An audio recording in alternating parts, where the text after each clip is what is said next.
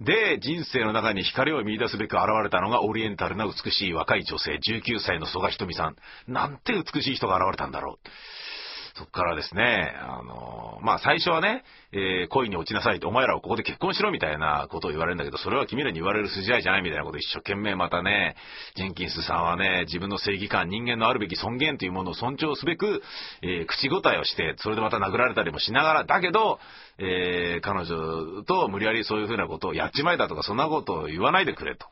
えー、それは違うと思うし、我々がそうなったらそうなるし、みたいな感じのことを一生懸命跳ねのけ続けてきたから、なんか気づくとふっと曽我ひとみさんが、えー、心を開くようになり、えー、恋に落ちるっていう風になっていくんだけどね、それに至るまでのプロセスがね、もうなんかほんと純愛なんですよ。すごいな。泣ける話がですね、てんこ盛りなんだけど、何しろあのー、ね、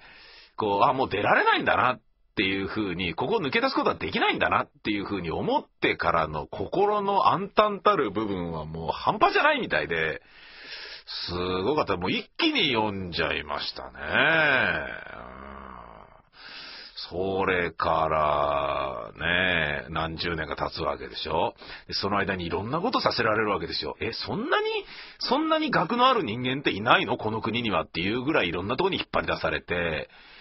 まあ、引っ張り出されなくても、とりあえずここに住めって住まわされて、家があって、えー、っていうだけでも十分他の北朝鮮に住んでる人たちに比べたらとてつもなくいい生活らしいんだけどね。だけど、え地球全体で見たらとてつもなく、ひどい仕打ちを受け続けていた何十年だったっていうのはまあね、あの言わずもがなな話なんだけど、一応すぐに記してたりするわけですよ。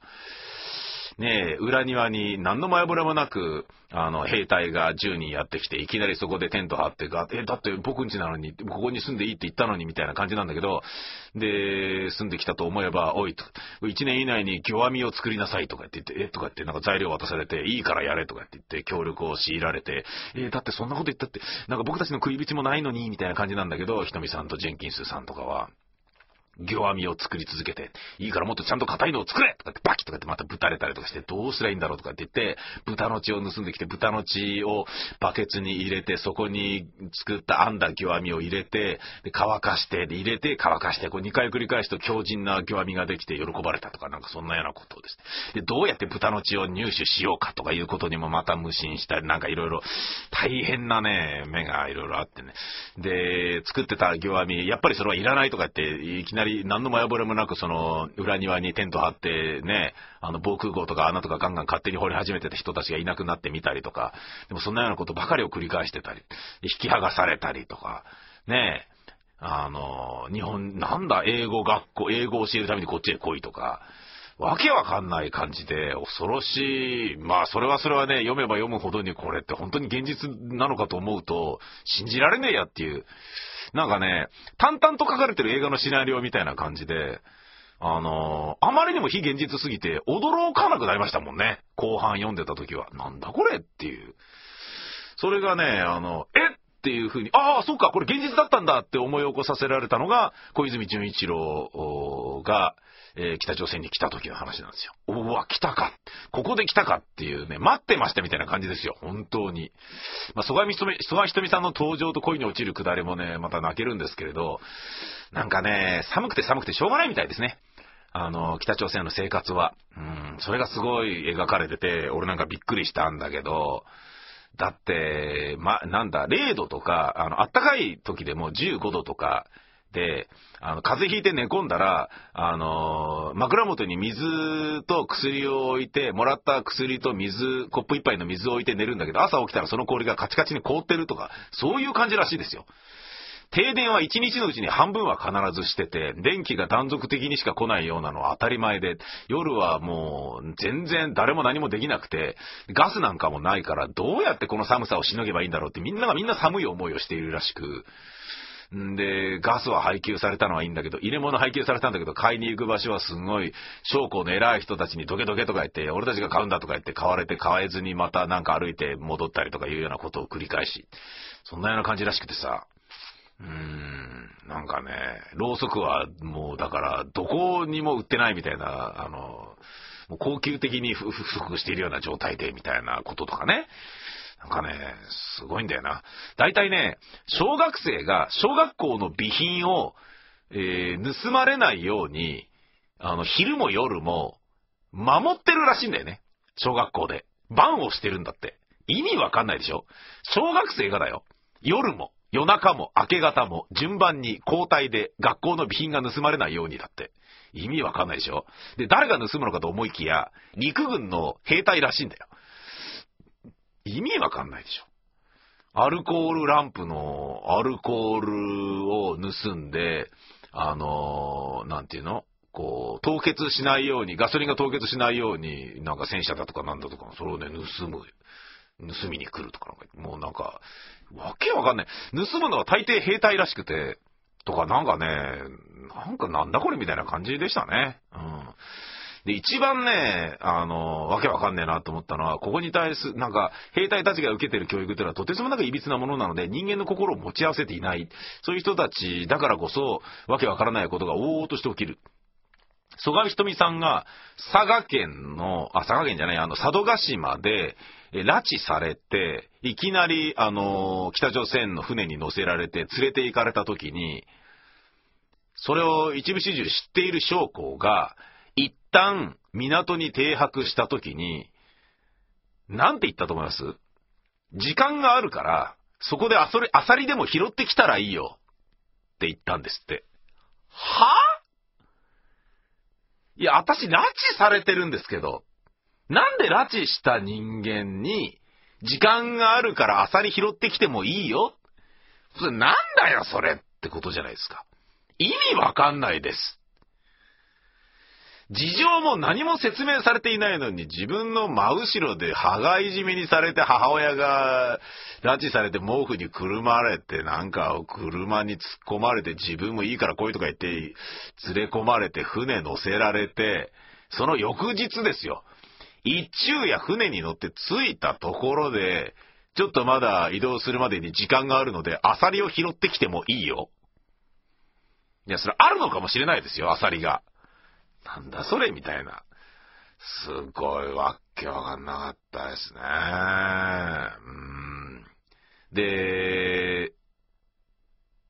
結局、北朝鮮の言葉を教えない方がいいんじゃないだろうかって言って最初は教えなかったんだけど、なぜならこっちが喋ってることを理解できない方が都合がいいんじゃないのとかって思ってたんだけど、いつまで経ってもいろんな人間と話が通じないの、これよく、やっぱ良くないねとかって言って、10年ぐらい経ってから北朝鮮の言葉を教育し始めたりとかして、意味わかんないみたいな感じで、で、一生懸命なんか覚えたりして、で、キム・ジョンイルを称える歌とかそういうのをなんかこう四六時中覚えて暗記させられたりとかして、で、4人一緒に暗唱させるんだけど、で、4時間ぐらいかかってする暗唱が、誰かが1箇所でも1文字でも間違えるともう一回やり直しとか言って言って、勉強するのを1日18時間とかさせられて、要はそれで洗脳しているつもりなんだけど、一旦、あのー外界を見てからここに来た人間がそんな洗脳を受けることはないっていうことは言ってましたね。日本のマスコミからも散々後々聞かれたけれども、そういうことは私の場合はありえないと。ブリンダたちはあったかもしれないけど、私はない。外部から来た人間でそれはありえない。そういうことを言ってましたね。だけど、そこで生まれ育った人たちはそれが当たり前だと思ってるし、ひどいね、あのー、なんかね、やっぱ、なんかね、もうすごかったですよ。うーん。俺がね、これどうなのかなと思ったのは、あのー、どうなのかなと思ったのは、えー、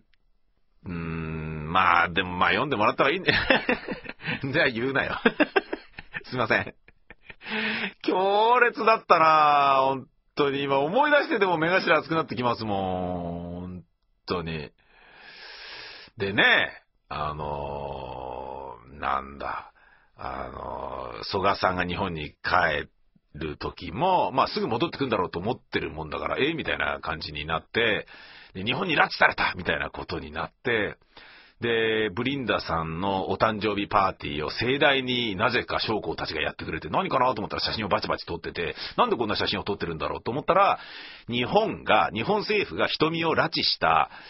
こと、拉致したという意味でのプロパガンダに利用されたのがこの写真だっつって出てんだよね。で、チェンキンスさんと娘二人の三人で豪勢な食事を前に、えー娘のけあの誕生日を祝っている、その食卓で三人がいる写真なんだけど、でっかく母はいないっていうクレジットが書いてあったりとかして、すっごい、えー、みたいな感じなんだよね。うん。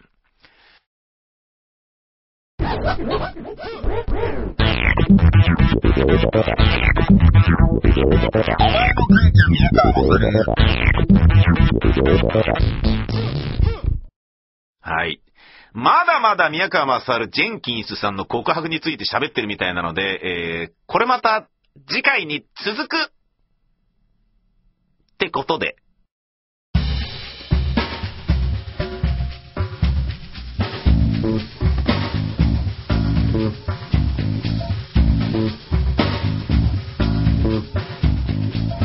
前の母ちゃん宮川勝。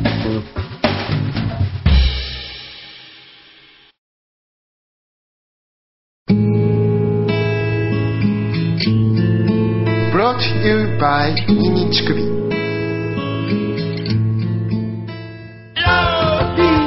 河合が歌う「僕はロリコン」劇団ビタミン大使 ABC の公式ショップのサイト「ビタミセ」で好評発売中。聞いてね河合が歌う「恋はフィリピン」劇団ビタミン大使 ABC 公式ショップサイト「ビタミセ」で1000円にて好評発売中。買ってね。河合が歌う「デマガメさせて」1000円にてビタミセで好評発売中。聞いてね買ってねと家と劇団員が言っている嘘。